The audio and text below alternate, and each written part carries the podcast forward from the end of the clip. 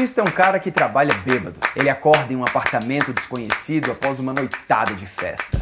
Acende um cigarro, senta frente a uma máquina de escrever e as palavras começam a fluir de sua mente como se fosse tomado por um demon criativo. Ele olha para o papel, corta uma palavra ou outra, escreve mais, escreve o melhor poema que o mundo já viu.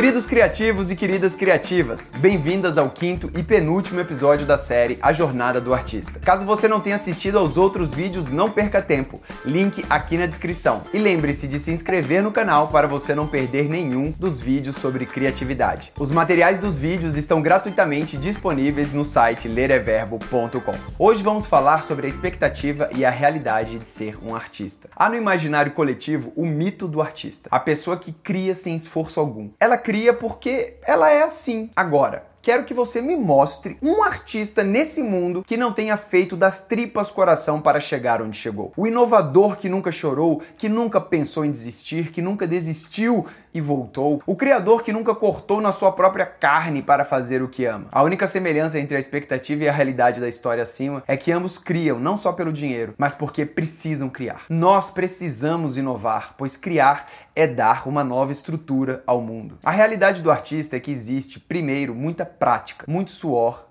e muita lágrima. O dançarino tem que dançar, o músico tem que tocar, o escritor tem que escrever. Só assim que se lapida a pedra em busca do diamante perfeito. Pela prática. Mas como começar se você nunca praticou nada?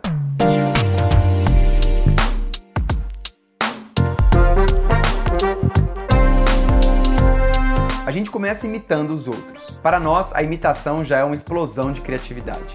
A imitação serve para praticar nosso ofício. Já um segundo momento é depois de muito praticar, quando nós começamos a dominar a técnica, começamos também dar forma à nossa própria visão. E por fim, sempre nessas idas e vindas entre experimentar e treinar, chegamos a um nível mais profundo, o um momento em que começamos realmente a criar algo novo, uma nova estrutura para a sociedade como um todo. Quando já submetemos a técnica, a nossa visão e começamos a alterar a realidade. Com a nossa criação, criamos conexões com pessoas pessoas, com comunidades inteiras, e surge o efeito da sincronicidade. Sincronicidade foi um termo cunhado pelo psiquiatra suíço Carl Gustav Jung, que diz: Nós mudamos, e o universo incrementa e expande ainda mais essa mudança. Sincronicidade é diferente de coincidência. Nós pedimos, nós rezamos, mas às vezes temos medo de ter nossas preces atendidas, pois isso implica em responsabilidade. Você pediu? Agora recebeu. O que, que você vai fazer? Não é à toa que dizem cuidado com aquilo que você deseja, pois pode acabar virando realidade. Orações respondidas nos devolvem ao leme de nossa vida. Isso não é confortável. Quer ver um exemplo de sincronicidade? Desperta em você um sonho de ser atriz sufocado há muito tempo. Dias depois, em uma saída com amigos, senta ao lado de um professor de teatro. Ou você quer voltar a estudar inglês e de repente fala com um amigo que está matriculado em um curso e ele pergunta se você não quer participar também. Você quer mudar de área no seu trabalho, de carreira, quer ir para uma área de moda, compra um livro sobre o tema, senta no avião ao lado de uma consultora de moda. Isso é sincronicidade, isso não é coincidência. Ou como está escrito em Mateus, Pedi e vos será dado. Mas o que isso tem a ver com a expectativa e a realidade de um artista? Bem, você quer criar e inovar? Você quer criar e inovar? De coração? Quer vir para o lado criativo da força? Então lhe será dado.